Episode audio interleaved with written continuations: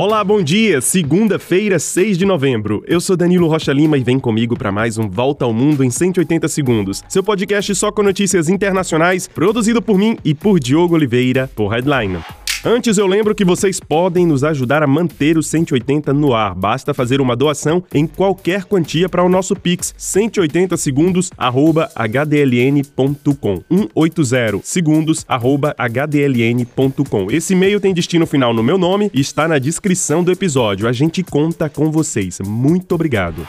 E começamos com notícias do conflito entre Israel e o Hamas. O exército israelense efetuou o maior bombardeio sobre a faixa de Gaza desde o início da guerra. Cerca de 456 alvos do Hamas foram visados nas últimas 24 horas. A faixa de Gaza agora está cortada em duas partes, entre o norte e o sul. Tropas israelenses estão ao sul da cidade de Gaza e chegaram também na costa, onde essa linha de divisão foi estabelecida. Isso significa que Israel quer forçar a saída saída de civis para o sul e se concentrar no conflito contra o Hamas ao norte, onde o objetivo é destruir ao máximo a infraestrutura da organização terrorista. Mas ainda existem cerca de 300 a 400 mil civis na cidade de Gaza que vivem literalmente sob bombas. Mais uma vez, hospitais e arredores foram visados nas últimas horas. Enquanto isso, o Egito suspendeu novas autorizações para que estrangeiros e pessoas com dupla nacionalidade deixem a faixa de Gaza pelo posto de fronteira da cidade de Rafah, no sul do enclave. Olha, apenas feridos graves podem passar. Cerca de 2.700 pessoas conseguiram passar pela fronteira, mas 34 brasileiros ainda continuam retidos no enclave.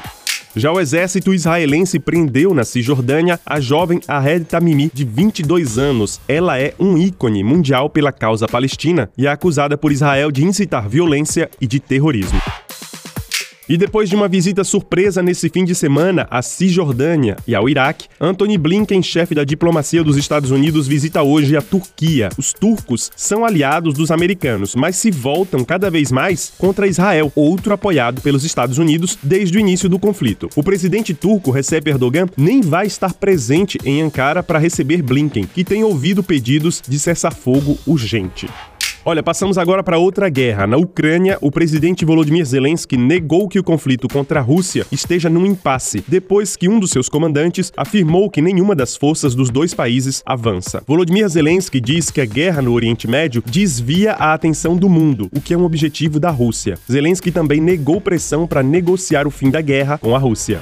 E nos Estados Unidos, há um ano das eleições, Donald Trump lidera as pesquisas diante do presidente Joe Biden, principalmente em cinco estados cruciais conhecidos como os famosos swing states.